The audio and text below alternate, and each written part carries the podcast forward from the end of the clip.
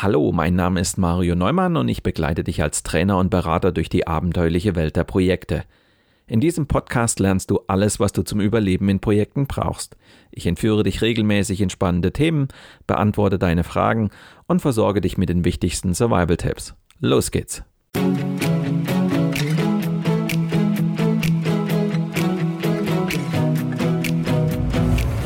Du hörst den Podcast Projekt Safari nach dem gleichnamigen Buch von Mario Neumann.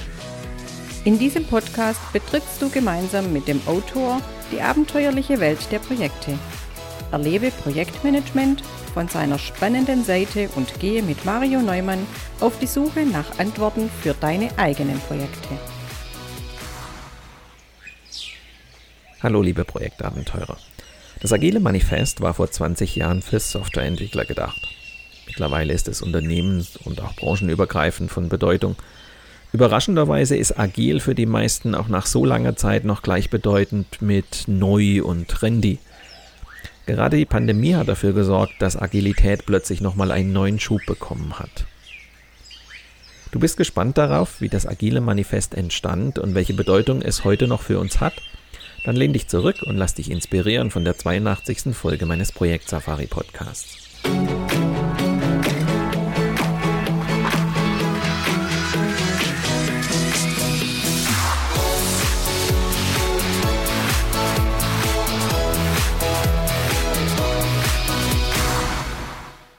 Okay, zugegeben.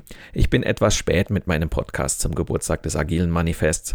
Wenn ich den Geburtstag meiner Mutter vergessen habe, dann brauche ich zwei Monate später auch nicht mehr damit kommen. Doch der Grund dafür ist einfach.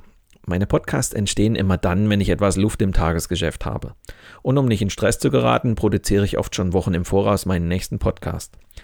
Das führt bei aktuellen Themen wie dem Geburtstag des Agilen Manifests dann dazu, dass man schlicht zu spät dran ist. Kurz und gut, der Geburtstag wäre Mitte Februar gewesen. Mea culpa. Zu Beginn der Sendung möchte ich eine kleine Zeitreise in die Anfänge des agilen Manifests wagen und wie es dazu gekommen ist. Im weiteren Verlauf der Sendung möchte ich an die Werte und Prinzipien des agilen Manifests erinnern und sie richtig einordnen. Beide Aspekte werden schon ein wenig Zeit in Anspruch nehmen, so dass ich die wesentlichen Unterschiede zwischen klassischen und agilen Methoden auf eine der nächsten Sendungen verschieben werde. Vor 20 Jahren, genau genommen vom 11. bis 13. Februar 2001, trafen sich 17 Softwareentwickler in den amerikanischen Rocky Mountains, um ein paar Tage Ski zu fahren. Sie wollten zusammen essen, miteinander reden und auch über ihre beruflichen Erfahrungen diskutieren. Was da heute unter den agilen Gurus manchmal religiöse Züge annimmt, muss wohl damals bisweilen ziemlich feuchtfröhlich gewesen sein. Wohlgemerkt, das soll keine Kritik sein, sondern nur klarstellen, dass sich diese 17 Leute nicht getroffen haben, um eine neue Bibel des Projektmanagements zu schreiben, sondern dass es ziemlich locker zuging und man einfach in geselliger Runde ein wenig diskutieren wollte. In ihren Diskussionen kristallisierte sich allerdings tatsächlich heraus, dass in der Softwareentwicklung dringend neue Ansätze notwendig waren weil man mit den damals typischen, sehr schwergewichtigen und dokumentationsgesteuerten Softwareentwicklungsprojekten einfach nicht mehr weiterkam. Also, was die Teilnehmer dort am Wochenende in den Bergen verband, war eine tiefe Frustration über die etablierten Entwicklungsmethoden der 90er Jahre und die Hoffnung auf einen Paradigmenwechsel. Die enorme Zeitspanne zwischen den Kundenwünschen auf der einen Seite und der Bereitstellung von Ergebnissen auf der anderen Seite führten ein ums andere Mal ins Desaster. Ich kann mich noch erinnern, ich habe selbst in einem IT-Konzern Ende der 90er Jahre meine ersten großen Projekte geleitet. Größere Softwareprojekte galten bei uns im Unternehmen als das reinste Himmelfahrtskommando. In meinem jugendlichen Leichtsinn fand ich das damals total spannend. Heute habe ich im Nachhinein vor diesen Projekten viel mehr Respekt, als ich es damals hatte. Da war ich einfach noch grün hinter den Ohren und war mir mancher Gefahren gar nicht so bewusst. Es war mein zweites großes Projekt, als wir damals für das Unternehmen eine weltweite Produktdatenbank ausgerollt haben. Bis zum Abschluss des Rollouts in den USA hatte das System schon mehr als zwei Jahre auf dem Buckel, mehrere Millionen Dollar aufgefressen und war längst zur damals weltweit größten Oracle-Installation angewachsen. Wenn ein junger Projektleiter wie ich nun den Auftrag bekommt, dieses System in Deutschland auszurollen, dann sagt er natürlich, boah, ey, super Projekt. Das Projekt war damals ein ziemliches Schlachtfeld. Die amerikanische Entwicklertruppe ist ihrem Zeitplan nicht nur mehrere Monate, sondern schon mehr als ein Jahr hinterher. Sämtliche wichtigen Weiterentwicklungen liegen seit Jahren auf Eis, weil es blödsinnig wäre, nicht auf die neue zentrale Produktdatenbank zu warten. Es entwickelt doch keiner eine neue Applikation, die er dann mühsam auf eine neue Datenbanktechnologie umstellen muss. Entsprechend viel Druck ist auf dem Kessel.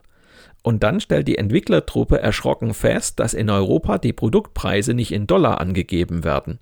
Irgendein Idiot hatte die verschiedenen Währungen verschlafen. Und wieder wartete die Welt Monate, bis der Fehler behoben war. Und das war keine Ausnahme.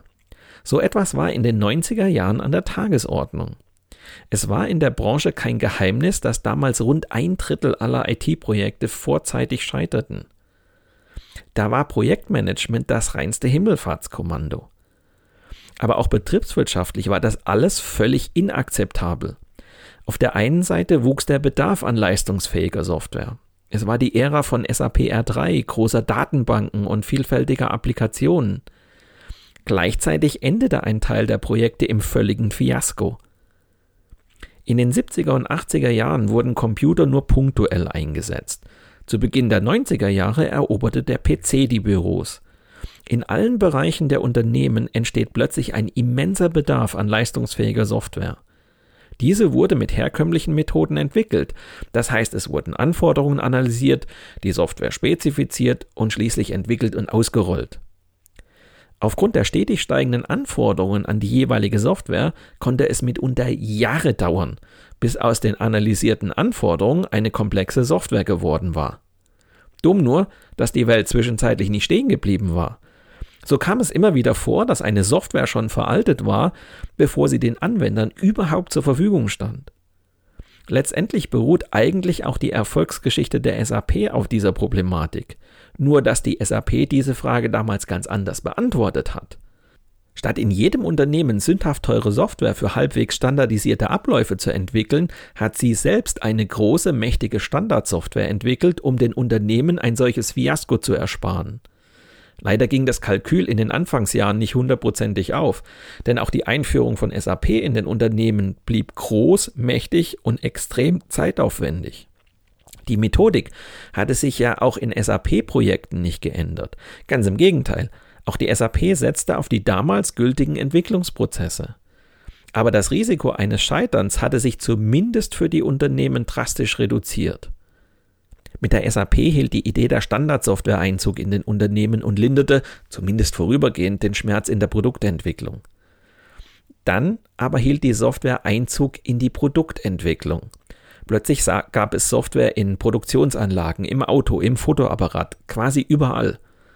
Der Einzug von Software in die Produktentwicklung hat die Dringlichkeit, agil zu arbeiten, noch einmal drastisch verschärft.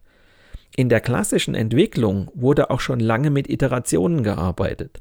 Da sich Hardware aber nicht so schnell ändern ließ, damals jedenfalls, war ein vergleichsweise langer Zyklus für die Iterationen akzeptabel. Das Problem in der Zeit vor dem agilen Manifest war jedoch, dass Manager die Lösung für ihre Probleme an der falschen Stelle gesucht haben. Genau darum geht es im agilen Manifest, den falschen Kurs korrigieren. Bis dahin versuchten Manager die Herausforderungen mit Prozessen, Plänen und Dokumentationen zu lösen. Die Hoffnung der Manager war, dass noch mehr davon irgendwann zum Durchbruch führen würde. Das agile Manifest war, als hätten einige die Notbremse gezogen, weil eben so viele Softwareprojekte in einem völligen Fiasko endeten. Es hat zwar einige Zeit gedauert, aber es hat doch funktioniert. Insofern ist und bleibt das agile Manifest ein voller Erfolg. Das Manifest wird in vielen Aspekten kritisiert, ja vielleicht teilweise auch zu Recht. Das hat aber damit zu tun, dass die Autoren nichts revolutionär Neues schaffen wollten. Sie wollten provozieren, um auf ein großes Problem hinzuweisen. Hinzu kam noch, dass manche Menschen es falsch gelesen haben, sowohl absichtlich als auch unabsichtlich. Der Klassiker ist, das Manifest als Entschuldigung zu benutzen, gar keine Dokumentation zu schreiben. Natürlich brauchen wir Dokumentation. Sie darf aber nicht zum Selbstzweck werden. Das gilt auch für Werkzeuge. Natürlich brauchen wir Werkzeuge, um moderne Produkte zu entwickeln. Allerdings entstanden zu dieser Zeit übermäßig komplizierte Werkzeuge, deren Mehrwert sich schnell in Luft aufgelöst hatte. Also, das agile Manifest konnte und wollte nichts Revolutionäres sein. Die Jungs dort in den Bergen waren ja auch nicht die ersten, die darüber nachgedacht haben. Denn die Geburtsstunde von Scrum war tatsächlich schon 1993, also acht Jahre vorher. Aber die beiden Erfinder Jeff Sutherland und Ken Swaber haben das agile Manifest ebenfalls mit unterschrieben. Das wird manchmal vergessen. Auch das erste Buch zu Extreme Programming von Ken Beck erschien zwei Jahre vorher. Auch ich habe Ende der 90er Jahre in der IT-Branche Projekte gesehen, die man heute als agil bezeichnen würde. Damals verwendete man eher Begriffe wie iterativ, um deutlich zu machen, dass man sich nicht klassisch wasserfallartig zum Ziel näherte. Was war also das Besondere am agilen Manifest? Ich finde, das Besondere des agilen Manifests ist dessen Einfachheit. Es beschrieb neue Grundsätze in einfachen Sätzen, die sich leicht merken ließen. Die Idee war gar nicht, das klassische Projektmanagement zu verdrängen. Diese Gegensätzlichkeit wirkt manchmal konstruiert. Darum ging es in den Unterzeichnern seinerzeit auch gar nicht. Sie versuchten ein Problem zu lösen, das wir in der IT, insbesondere in der Softwareentwicklung, alle kannten. Das Agile Manifest gibt es nun also schon seit 20 Jahren. Insofern stellt sich schon die Frage, ob das Agile Manifest nicht aktualisiert werden sollte. Ich würde sagen, nein.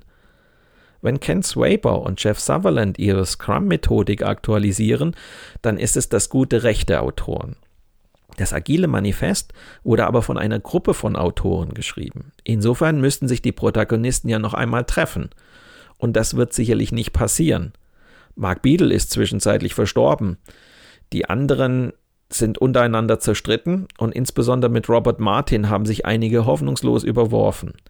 Insofern ist es nicht zu erwarten, dass sich die Autoren noch einmal auf etwas Gemeinsames verständigen werden. So blieb es nicht aus, dass andere agile Manifeste entstanden sind. Die sind aber oft nicht viel mehr als eine Reflexion des agilen Manifests.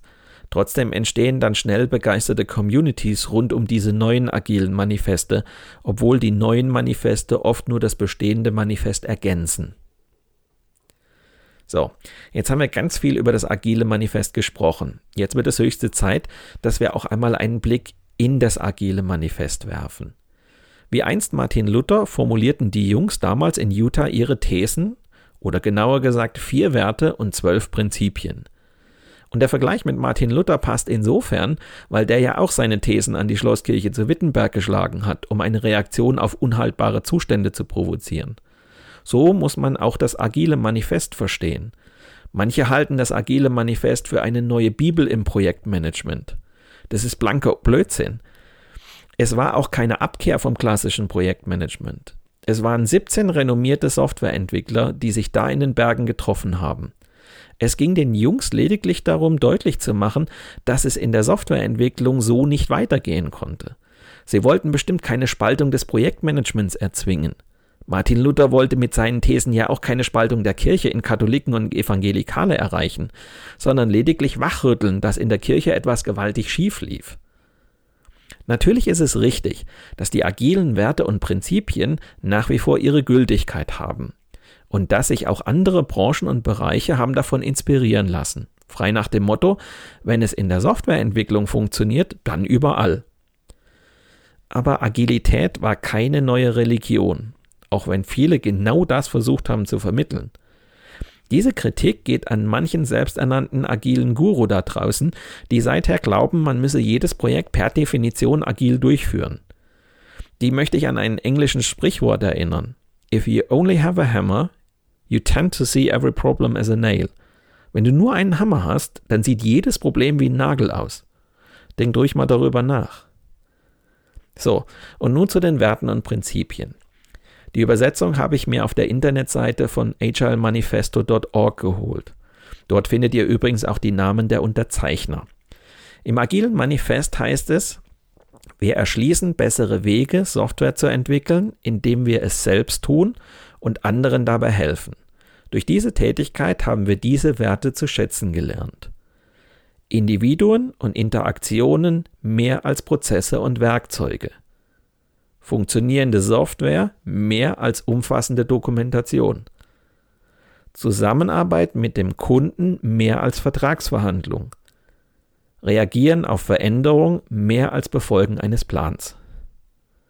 Das heißt, obwohl wir die Werte auf der rechten Seite wichtig finden, schätzen wir die Werte auf der linken Seite höher ein. Das heißt, obwohl Prozesse und Werkzeuge wichtig sind, sollten Individuen und Interaktionen wichtiger sein.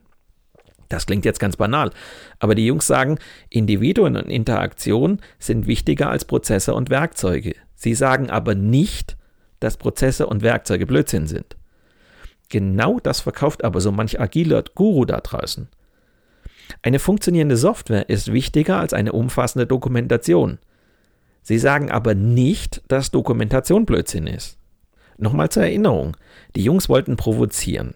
Sie glaubten, dass sich die zunehmenden Probleme ihrer Zeit, speziell in der Softwareentwicklung, nicht mit noch mehr Prozessen, noch umfangreicheren Dokumentationen, zum Beispiel Pflichtenheften, noch intensiveren Vertragsverhandlungen oder noch starreren Projektplänen beheben ließen. Sie wollten ein Umdenken erreichen. Und sie hatten dabei wirklich nur die Softwareentwicklung im Sinn. Sie wollten mitnichten das klassische Projektmanagement in Frage stellen. Schauen wir uns die Werte im Einzelnen an. Der erste Wert Individuen und Interaktionen sind wichtiger als Prozesse und Werkzeuge.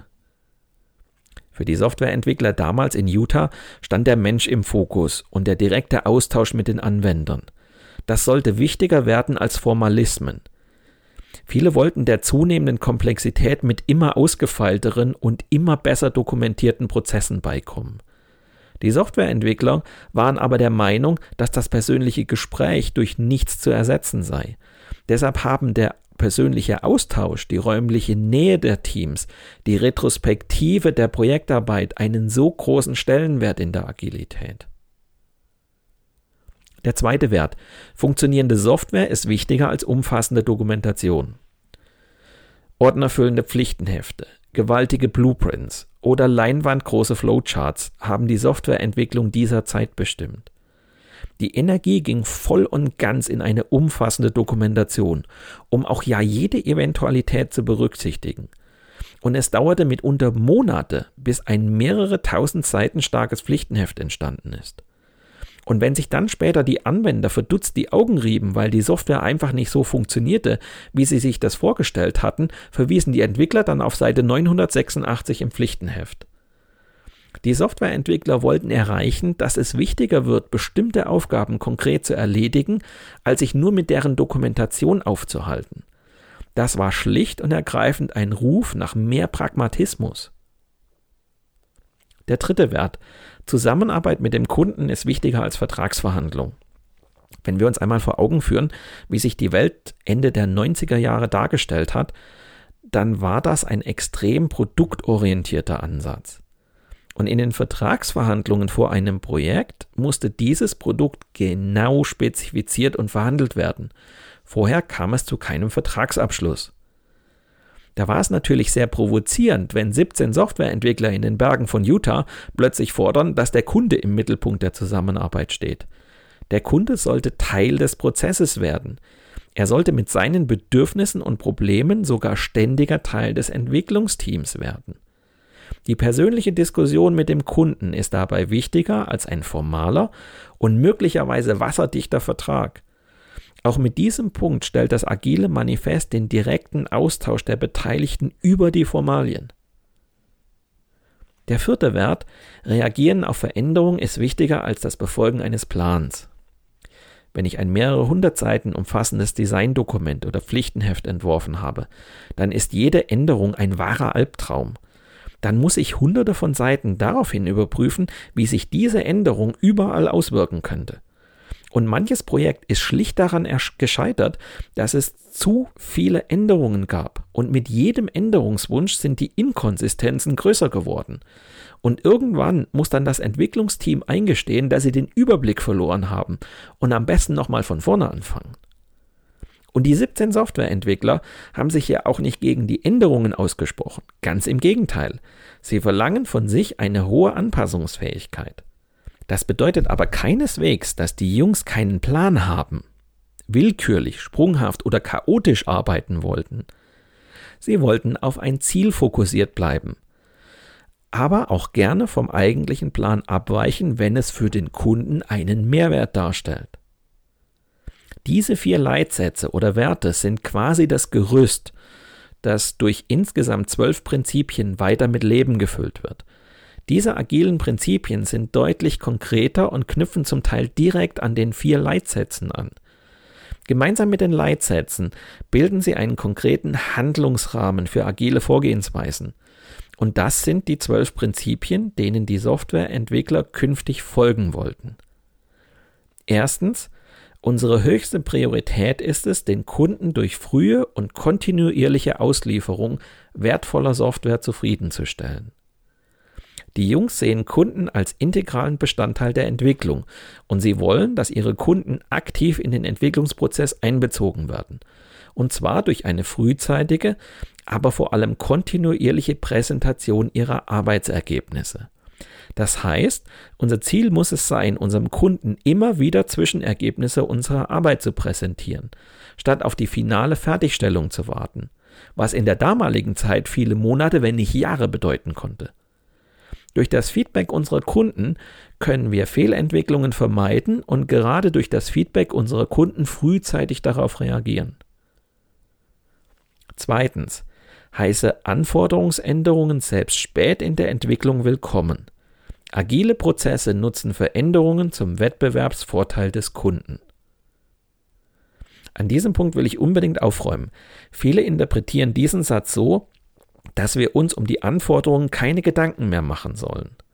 Nur weil wir es vielleicht Schritt für Schritt tun, anstatt monatelang Anforderungen zu spezifizieren, heißt es noch lange nicht, dass wir tun, was uns gerade in den Sinn kommt. Das würde das agile Manifest zwar erlauben, steht da aber so nicht. Ich glaube kaum, dass unsere 17 Softwareentwickler in Utah uns dazu einladen wollten, unsere Anforderungen nicht zu Ende zu denken oder willkürlich zu ändern. Der Wert, der diesem Prinzip zugrunde liegt, ist doch, dass wir nicht stur an Plänen festhalten sollen, sondern dass wir offen sein müssen für Kundenfeedback, Marktentwicklungen oder sogar neue strategische Überlegungen aus dem Management, in jedem Fall müssen sie begründet und nachvollziehbar sein. Aber die Jungs gehen noch einen Schritt weiter. Sie verlangen von uns, dass wir kurzfristige Änderungen nicht nur akzeptieren, sondern darin eine Chance sehen, um am Ende ein besseres Ergebnis zu erzielen. Das sollten dann aber Änderungen sein, die uns am Ende einen Wettbewerbsvorteil verschaffen und keine Änderungen, die wir plötzlich berücksichtigen müssen, weil jemand zu faul war, eine Idee vernünftig zu Ende zu denken. Und für mich macht es schon einen Unterschied, ob die Änderungen notwendig sind, weil die Anforderung tatsächlich nicht vorhersehbar war, oder uns kurzfristig einen Wettbewerbsvorteil verschafft, oder weil wir nicht gründlich genug nachgedacht oder unzureichend miteinander kommuniziert haben. Drittens. Liefere funktionierende Software regelmäßig innerhalb weniger Wochen oder Monate und bevorzuge dabei die kürzere Zeitspanne. Das ist eine der Grundüberlegungen, die viele aus agilen Projekten kennen. In Scrum nennen wir diese kleinen Zeitintervalle Sprints, die nicht länger als vier Wochen dauern sollen. Führen wir uns vor Augen, Scrum existierte zu dieser Zeit schon einige Jahre und die beiden Gründerväter, Jeff Sutherland und Ken Swaber, waren an jenem Wochenende in Utah mit dabei. Kein Wunder also, dass sich deren Sprints im agilen Manifest auch wiederfinden. Auch hier geht es wieder darum, dass monatelange Entwicklungszyklen zu einer höheren Unsicherheit in der Planung führen. Es galt die alte Weisheit, je unbekannter das Vorhaben, desto kürzer die Intervalle, in denen sinnvoll geplant werden kann. Das Spannende an diesem Prinzip wird aber gerne überlesen, nämlich regelmäßig eine funktionierende Software abzuliefern.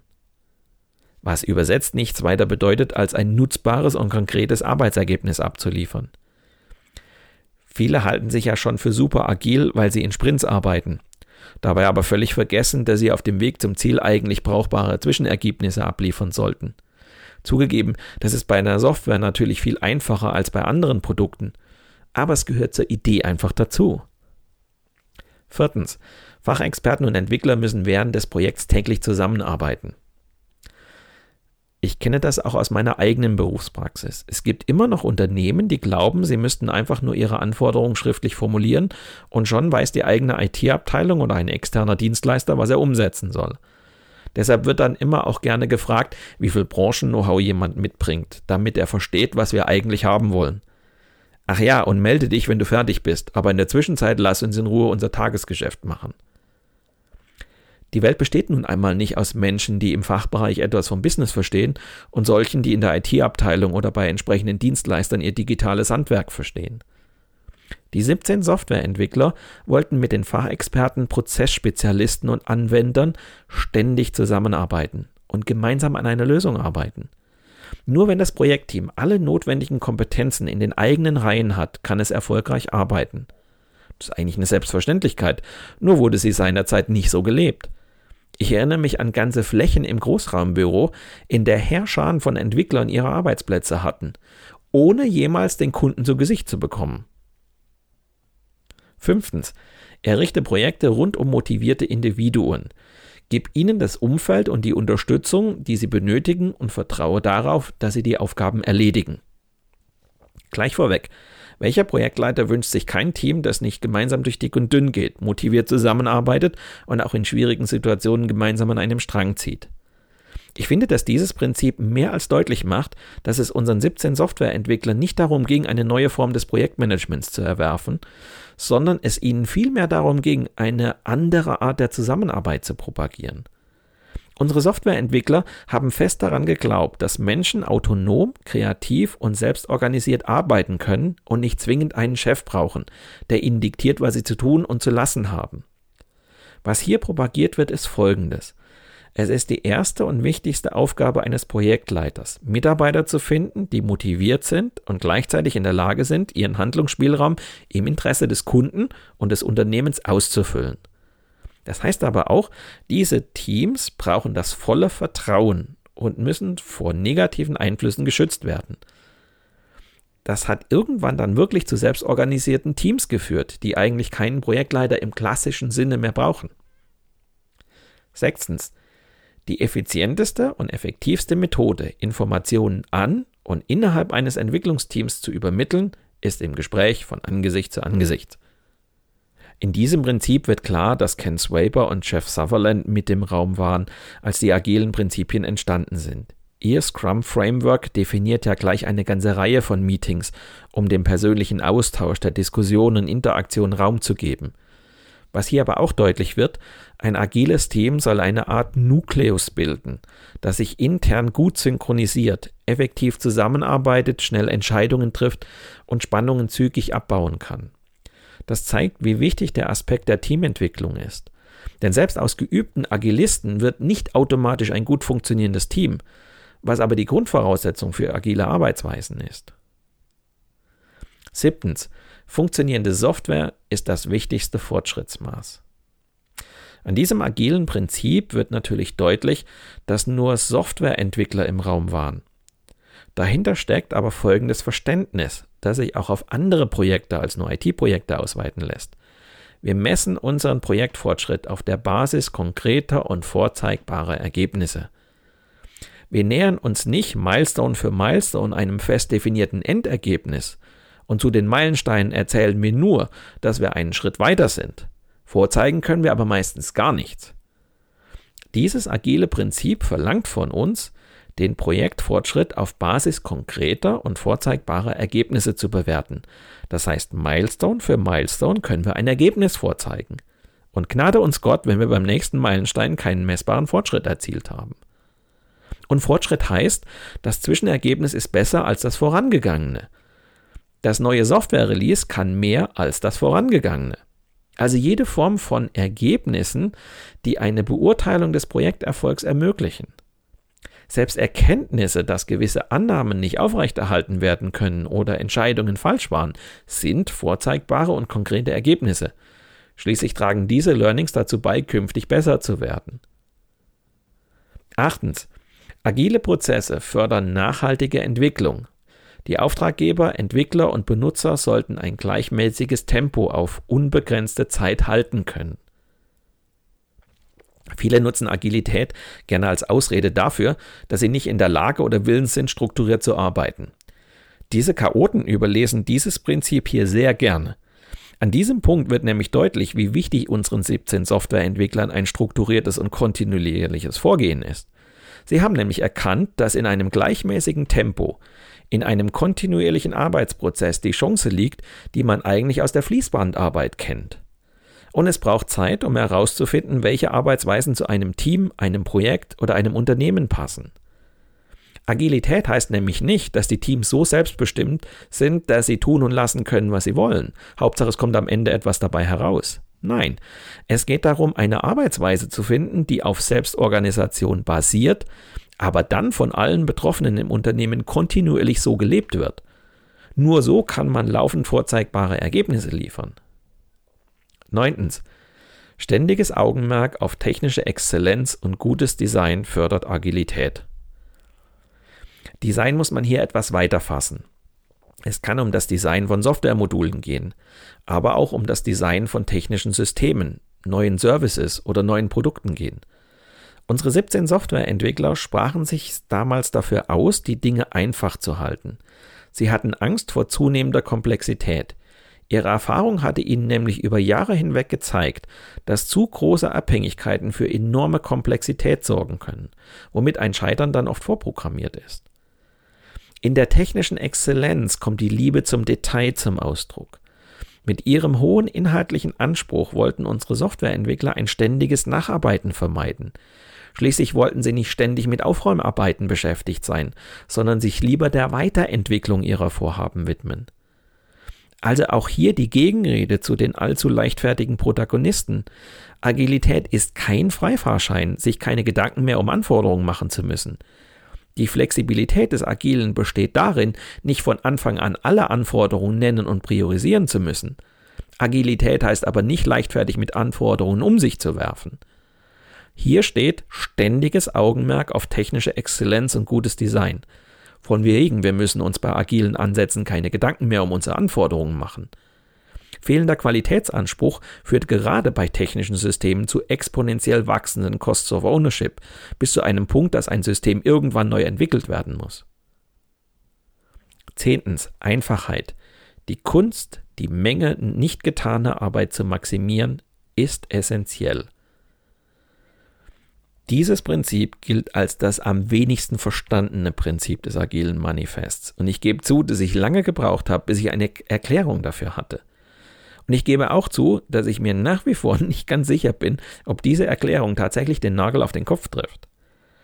Was mich immer irritiert hat, ist dieser Einschub, die Menge nicht getaner Arbeit zu maximieren. Ich will doch eigentlich Arbeit erledigen, damit die Menge nicht getaner Arbeit weniger wird.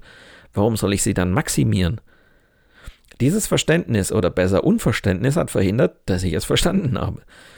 Ich würde diese sehr kurze Aussage in zwei Teile unterteilen. Also zunächst die Einfachheit und dann schauen wir uns das mit der Menge nicht getaner Arbeit an, okay? Also, Einfachheit verstehen wir alle, oder? Nun, vielleicht auch nicht. Unsere 17 Softwareentwickler waren der Ansicht, dass man eine Anforderung verstehen muss, um dann die einfachste Lösung zu finden, die das Problem löst. Notfalls muss man dann noch ein wenig an der Lösung feilen, bis der Kunde zufrieden ist. Diese Denkweise war damals aber eine völlig andere. Viele Teams bestanden auf einer möglichst ausführlichen Beschreibung von Anforderungen. Das dauerte Wochen und Monate. Und sie dann umzusetzen, dauerte noch länger. Nur um festzustellen, dass es am Ende dann doch nicht passte. Unter den Jungs herrschte also ein ganz anderes Verständnis von Einfachheit. Deshalb heißt es auch, Einfachheit ist essentiell. Wir sollen Abschied nehmen von dem krampfhaften Versuch, alles im Detail zu spezifizieren. So, und nun zum Rest des Satzes. Die Kunst, die Menge nicht getaner Arbeit zu maximieren. Das ist wohl als Oxymoron gedacht. Das heißt, hier werden zwei sich widersprechende Begriffe in einer rhetorischen Figur zusammengenommen. Das kennen wir auch bei anderen rhetorischen Begriffen wie bittersüß oder Eile mit Weile. Die beste Erklärung für dieses agile Prinzip findet man in Jeff Pattons Buch User Story Mapping.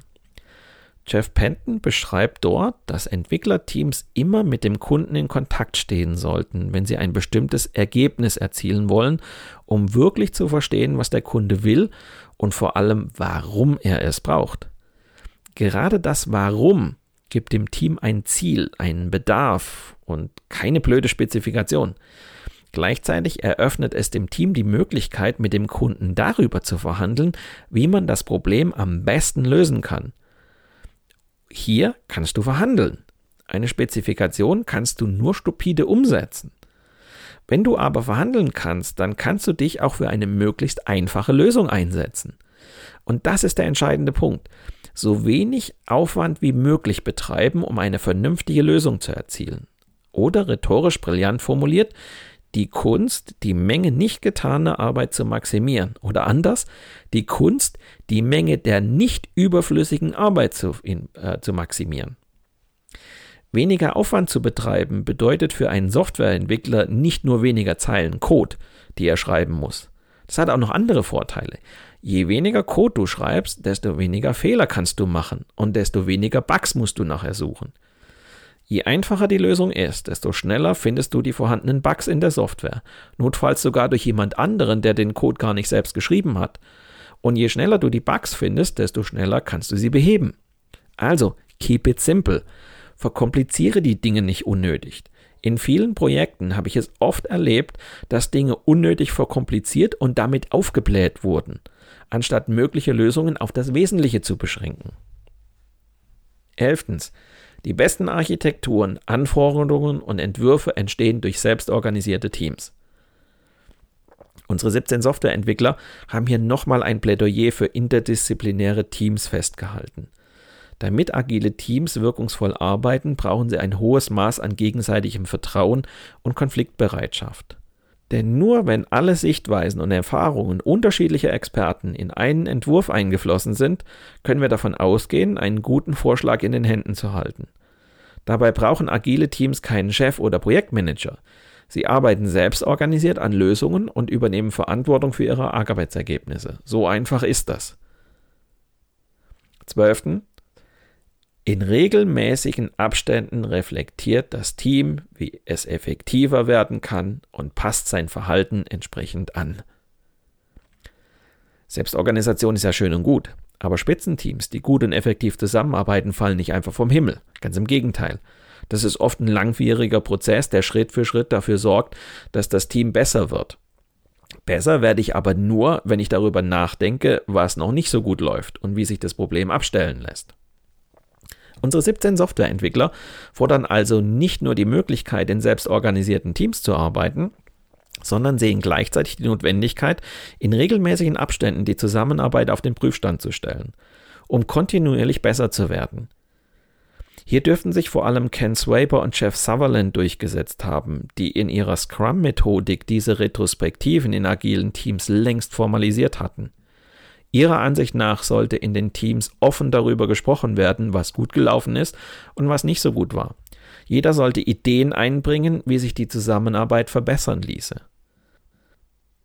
Ihr seht, das Agile Manifest war weder damals noch ist es heute eine neue Religion, auch wenn viele so tun, als wäre das alles neu und trendy.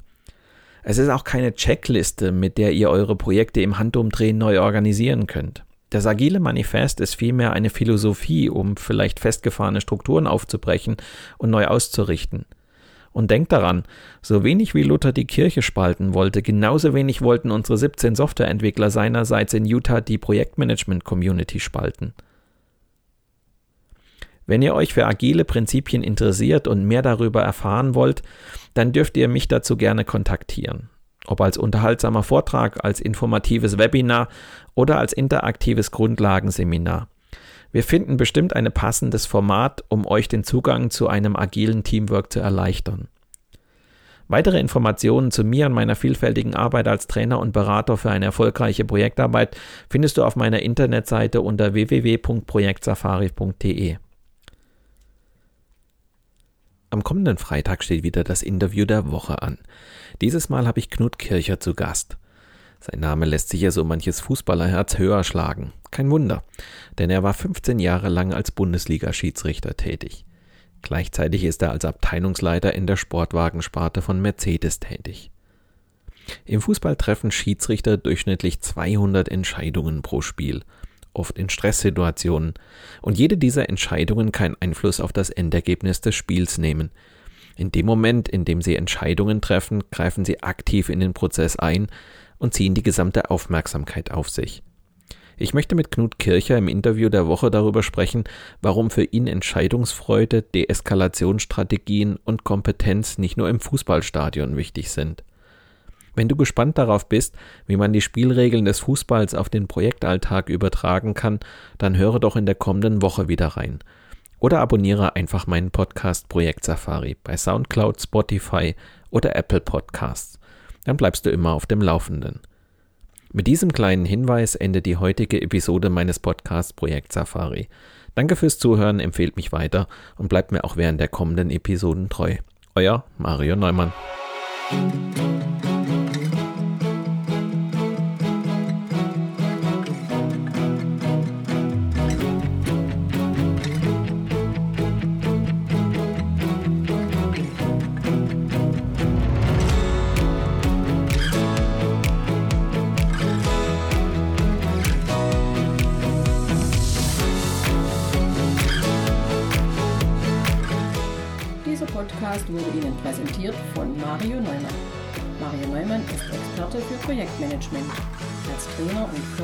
Begleitet er Projektleiter durch alle Phasen ihrer Projekte. Seine Methoden hat er aus der Praxis für die Praxis entwickelt. Effektiv, leicht verständlich und sofort anwendbar.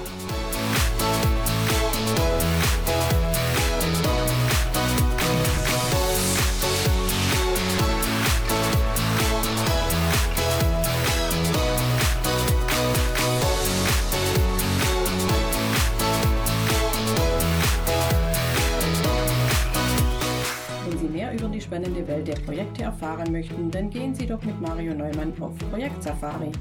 Sein gleichnamiges Buch zeigt, wie Sie die abenteuerliche Reise durchs Projekt vorbereiten, Hürden überwinden und nie das Ziel aus dem Blick verlieren. Tipps für den Ernstfall, Erlebnisse erfahrener Projektleiter und theoretische Hintergründe fügen sich zu einem völlig neuartigen Handbuch für Projektmanager. So wird jedes Projekt aufregend und inspirierend wie eine Safari.